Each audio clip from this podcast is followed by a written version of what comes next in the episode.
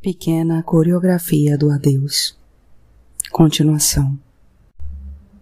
Eu admirava a vida das outras pessoas.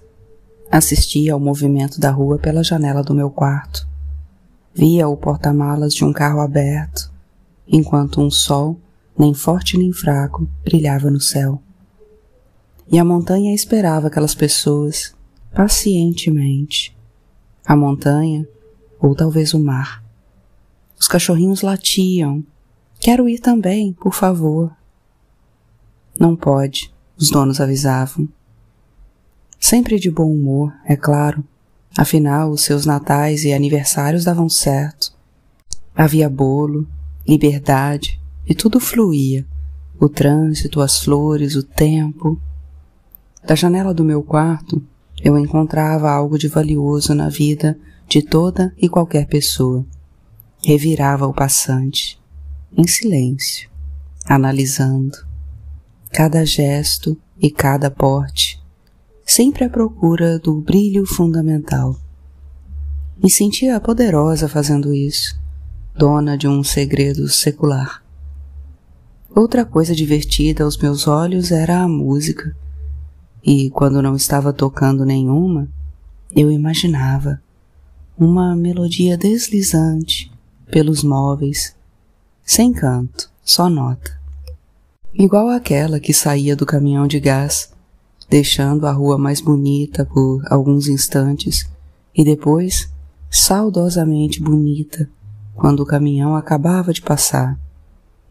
Eu gostava tanto de música. Comecei a criar trilhas imaginárias se minha mãe estivesse brava, por exemplo eu montava algo com orquestra. Agora, se a fogueira materna estivesse mansa, então eu adormecia nas cordas de um violão. Comecei também a colocar minhas coisas no papel, inspirada por Lupita, uma personagem da novela, que adorava deitar na cama e derramar nas folhas o dia agradável que tinha vivido. Ainda por cima usava uma tiara vermelha para escrever. Que ótima ideia, pensei. Isso deve esvaziar a mente. Deve ser como jogar um balde de água suja no ralo do quintal. Peguei um caderno que sobrou do ano passado, abri meu estojo. Pensei um pouco, mordendo a caneta, depois sentindo o cheiro da minha saliva. Então decidi começar me apresentando. Achei que seria mesmo o melhor caminho. Querido diário, eu me chamo Júlia Manjuba Terra e não acredito no amor. Se eu pudesse escolher, gostaria de me transformar em uma música, porque além de bonita, ela desaparece quando alguém desliga o rádio. Eu também poderia ser qualquer pessoa aqui da rua ou da minha escola, mas acho que prefiro mesmo ser a música. Esse negócio de sumir por um tempo deve ser o máximo. Travei nessa frase. Senti que estava faltando alguma coisa. Foi quando me lembrei da tiara xadrez que ganhei do meu pai. Não era vermelha, mas tinha vermelho, então devia servir. Abri a gaveta, coloquei a tiara cuidadosamente me olhando no espelho. Recomecei. Aqui em casa a gente não se abraça. Então, quando a professora Cláudia me abraçou, porque eu a ajudei a carregar os livros até a sala, eu senti um negócio no pescoço, uma vontade de dormir. Preciso te contar um segredo, querido diário. Eu gosto de ficar olhando as pessoas que passam na rua.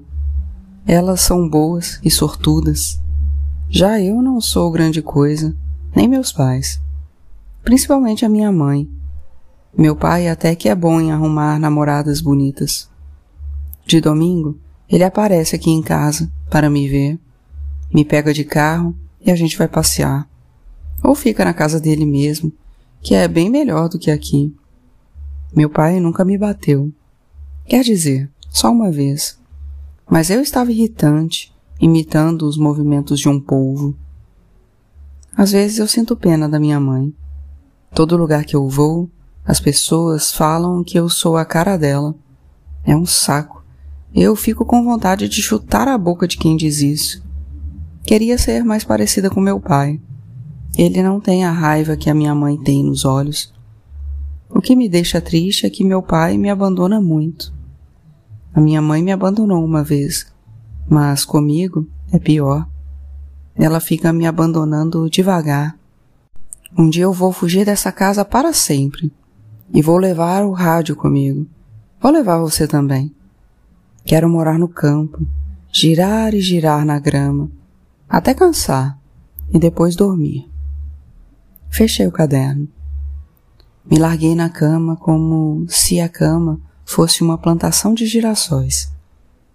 Imaginei um sol nem forte nem fraco, iluminando meu rosto. Fiquei ali, abandonada por um tempo. Os cachorros da rua latiram. Deve ter passado alguém. Guardei a tiara na gaveta. Fiz uma massagem atrás da orelha que doía pela pressão do arco. Com a menstruação, a minha cabeça ficou cheia de coisas e cresceu. Me olhei no espelho, pós-massagem. Cheguei mais perto da minha imagem, abri a boca e fiz movimentos de língua, os olhos abertos, um tremorzinho que deu nas costas. Meu riso ecoou pelo quarto, bateu na parede, caiu. Então eu limpei o espelho. Ele me olhou de volta, prateado. Não se apaixone por mim, ordenei. Quando cheguei na cozinha, minha mãe perguntou o que eu estava fazendo de tão interminável no andar de cima. Lição, menti. E isso nunca me queimou por dentro. Já naquela época eu sabia que mentir era um direito básico, a fabulação, que eu usufruía, quase sem culpa, para conseguir ser um pouco mais livre. Comecei a colocar a mesa, sem barulho. Minha mãe odiava os meus barulhos. Mexendo a panela, não sei se a massa ficou boa, não deve ter ficado. O fato é que eu nunca gostei da nossa hora de comer. Tudo o que minha mãe preparava, de alguma forma carregava o seu espírito. Eu já não gostava quando meu pai morava aqui com a gente. Agora que ele se foi, o gosto só piorou. Desligando o fogo, passa os pratos. Obedeci. Ela sempre me servia uma quantidade grande de comida, muito mais do que eu precisava. Sentei na mesa educadamente. Agradece ao Papai do Céu. Fingi agradecer, movendo a boca, mas por dentro era toda silêncio. Tira a mão da cabeça. Ela sentou. Ouviu, Júlia? Tira a mão da cabeça, vai cair cabelo no prato. É que a minha olheira tá doendo. Rindo. Você quis dizer orelha, mexendo. Sim. Ela ligou a TV. Estava passando a novela das oito. Um saco. Eu só gostava da novela da Lupita. Melhor seria jantar com música e trocar a minha mãe pelo meu pai. Na TV, a Dora estava chorando no sofá depois de uma briga com a vizinha. Aquilo parecia bem real. Ela era tão velha que parou de ter ruga. Não havia mais espaço no rosto para tanto de tempo que já passou. Mãe, hum, será que a senhora podia não puxar a minha orelha da próxima vez que a gente brigar? Já arrependida de ter começado essa conversa. É que a minha cabeça está crescendo. Ela se virou para mim. Não consegui decifrar a sua expressão. Mas se não der, não tem problema. De verdade, uma Pode fazer como a senhora preferir.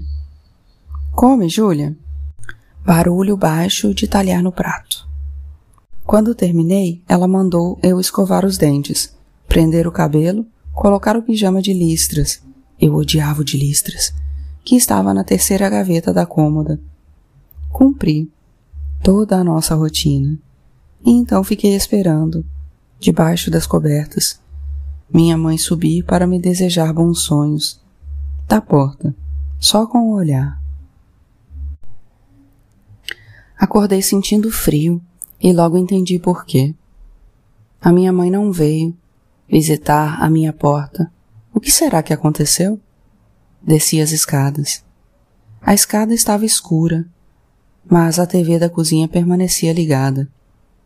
Espiei na sala, minha mãe na mesa, também os pratos, o meu vazio, o dela cheio, e uma garrafa de vinho branco o mesmo que ela usava para temperar as carnes. Será que ela dormia? Descobri que não quando mexeu o braço. Fiquei escondida, assistindo ao filme de explosão, correria e sangue a que ela estava assistindo, quando o sono voltou a me pesar nas pálpebras. Eu subi, de novo para a cama. Fiquei com medo de dormir ali, no tapete, e ser descoberta na manhã seguinte, apanhar outra vez. Eu estava muito cansada de toda a dinâmica. Me enfiei embaixo das cobertas. Era uma noite realmente fria. Será que tudo isso tinha a ver com o fato de eu ter me tornado uma mulher? Acabei pegando rápido no sono. Estava mesmo bem cansada. Será que eu não amava mais a minha mãe? Foi então que o inesperado aconteceu. Na manhã seguinte, e na outra, e na outra. A minha mãe não me bateu. Fiquei na expectativa do tapa, da cinta, a angústia da espera. Mas a minha mãe não me bateu. Testei a sua paciência. Andei livremente pela casa, não fiz a lição de geografia Usei o mesmo uniforme duas, três vezes. Sequei a louça na hora que me deu na telha e. nada. Nenhum movimento em direção ao meu corpo. No sábado, acordei com um barulho de vassoura. Abri uma fresta da janela e vi minha mãe lavando a calçada, assoviando uma música que eu não conhecia. Fiquei ali por alguns minutos depois fui até o seu quarto. Abri devagar a porta do armário que rangeu.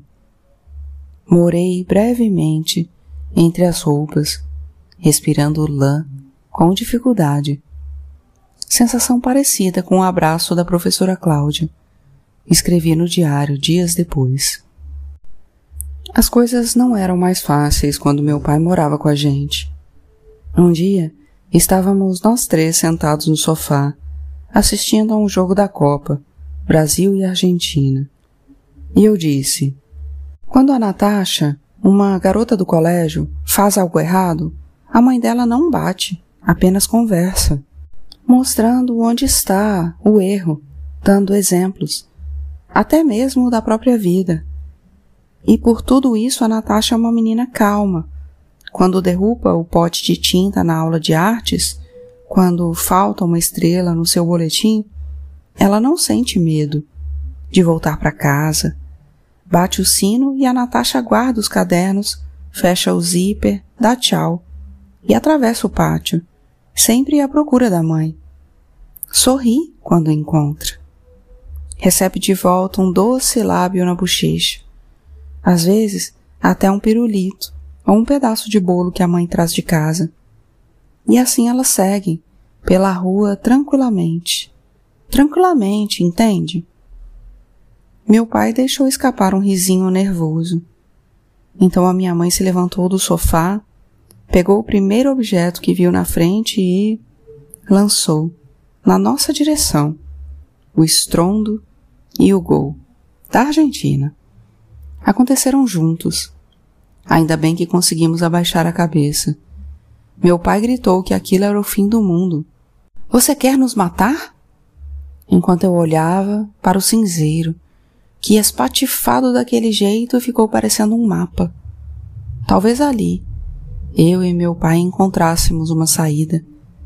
Por isso fiquei puxando a blusa dele, mas ele não se virou. estava concentrado na discussão com a mãe, que tinha uma energia impressionante quando brava. Seu corpo marchava ao mesmo tempo que fluía, ocupando cada canto da nossa casa com gestos abruptos, ritmados. As paredes iam rachando conforme ela passava, e tudo cedia aos seus gritos de que estávamos sempre errados, que éramos uns tortos, uns ingratos, que nada nunca estava bom ou limpo o suficiente.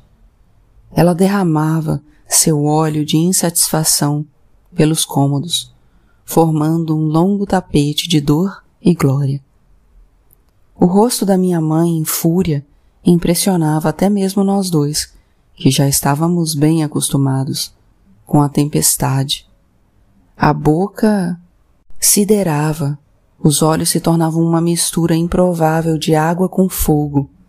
Uma verdadeira rainha de um pequeno país em guerra que era o seu corpo não amado, ou nunca amado, do jeito que ela gostaria.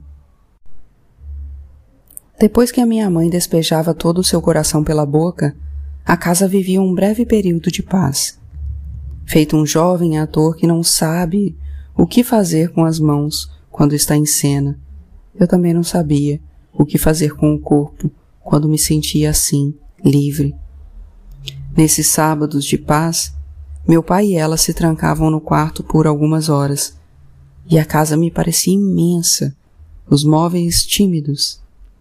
Eu descia para a garagem e ficava olhando a cortina deles, dançar, escapando do que via, depois voltava a ver, e então escapava de novo.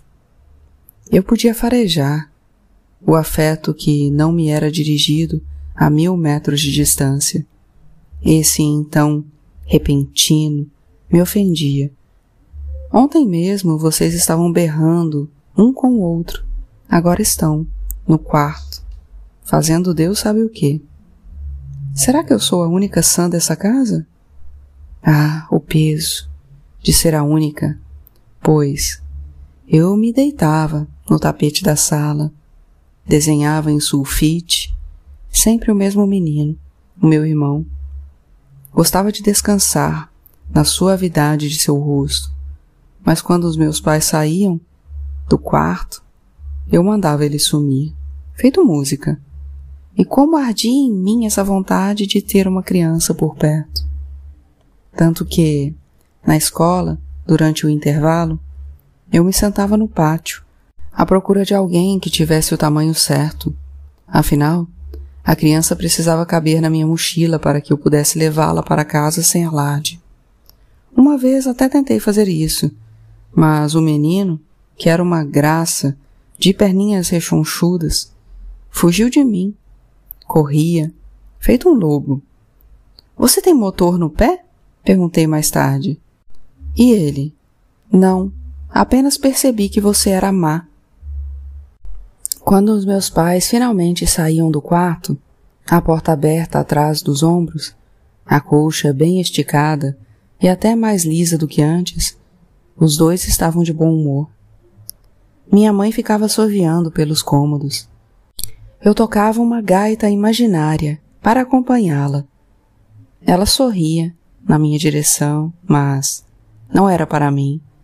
Era para o modo como estava se sentindo. Depois ela fechava as janelas da casa. Gostava de deixar tudo baixo e bem controlado diante de suas vistas. Enquanto a noite se estendia pela alma da cidade, ainda bem que existe a luz elétrica, ela devia pensar. Acendia o grande abajur da sala. Ligava o ferro, abria a tábua voltava aos poucos às suas funções habituais. Lembra, mãe, quando a senhora entrou no meu banho e me chamou de suja porque a minha calcinha estava amarela do corrimento que eu comecei a ter? A senhora não me levou no médico, preferiu me bater. E deu certo, o corrimento parou, na mesma hora. Eu sentia medo até do meu sangue. O que está acontecendo? Mãe, é definitivo? Reza, Reza que passa. Depois a senhora me deu um roupão. Agora que você virou mulher, ninguém mais pode ver o seu corpo saindo do banho. E eu te agradeci. A senhora lembra? Agradeci, pensando que compreenderia algo importante sobre a vida, ao me cobrir, me fechar, exatamente como a senhora tem feito com a casa, quando há qualquer vestígio de luz. Meu pai dava bem menos importância ao que acontecia nas tardes de sábado. Se notava pelo rosto que gostava, claro, melhor do que brigar o tempo todo. Saía do quarto, pegava uma cerveja, sentava, de pernas cruzadas no sofá. Ligava a TV e a tela explodia. Em um jogo de futebol ou notícias. Mas a cabeça dele estava longe dali e as pernas, ah, as pernas do meu pai sempre foram magníficas, de alguém que praticou esporte por toda a vida. Ele sabia disso. Carregava com um peito de pombo essa sua vitalidade inerente. Em casa, por exemplo, só usava shorts, sem jamais se importar com a temperatura do lado de fora. Ou mesmo se constranger, comigo e com minha mãe, ambas agasalhadíssimas. São fracas, eu podia ler em seus olhos. E nesses momentos eu tinha vontade de arrancar a minha roupa, queimar cobertores. Da grande floresta, sou forte. Veja, como sou forte, pai. Minha mãe sempre dizia que, apesar de toda a sua extravagância, ela ainda conseguia ser melhor do que muita mãe por aí. Não é verdade, Sérgio? Ela perguntava a meu pai, enquanto forçava o ferro na camisa. Ele quase não respondia, de tanto que demorava para responder. Estava vendo, cada vez mais, televisão. E nos últimos dias de casamento, o sofá virou a casa dele, dentro da casa dela. Quando o divórcio chegou, finalmente, algo se rompeu também em mim. Aos poucos fui percebendo que nenhuma relação que eu estabelecesse no futuro viria sem essa conta da quebra da inocência.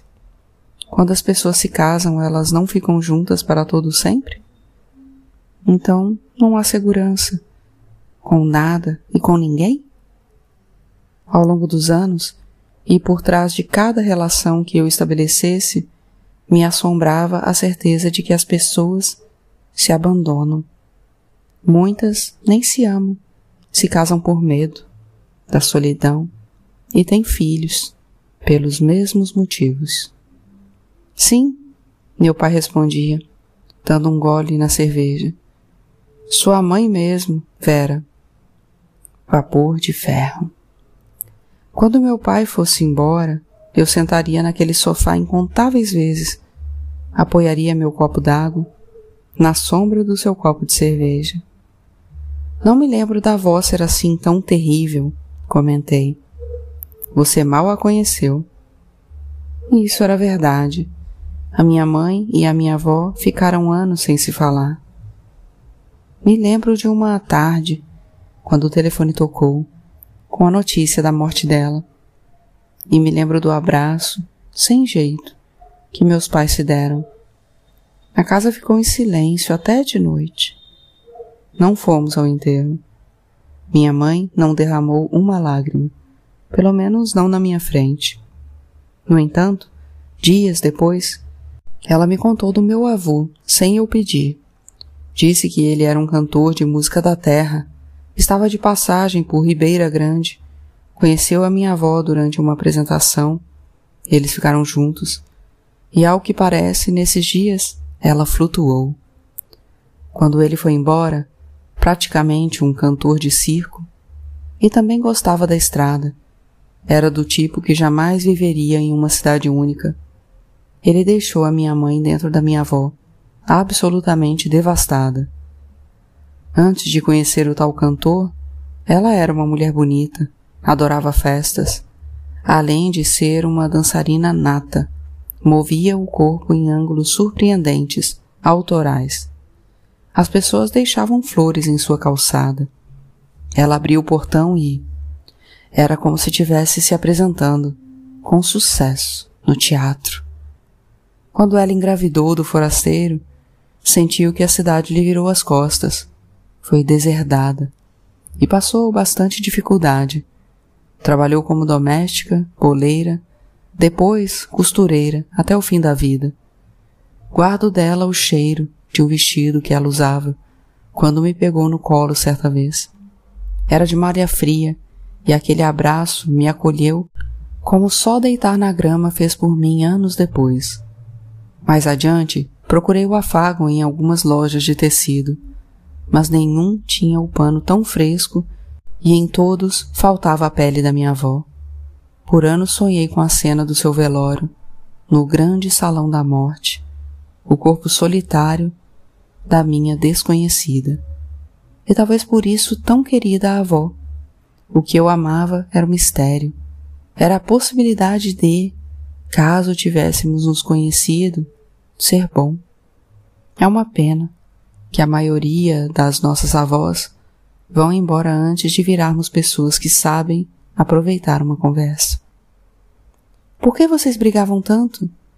Minha mãe respondia que aquele não era o assunto de criança, e quando eu cresci um pouco, ela respondia que não era briga, era desengano.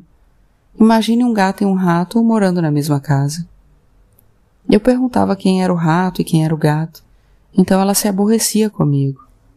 Não gostava de perguntas enfileiradas.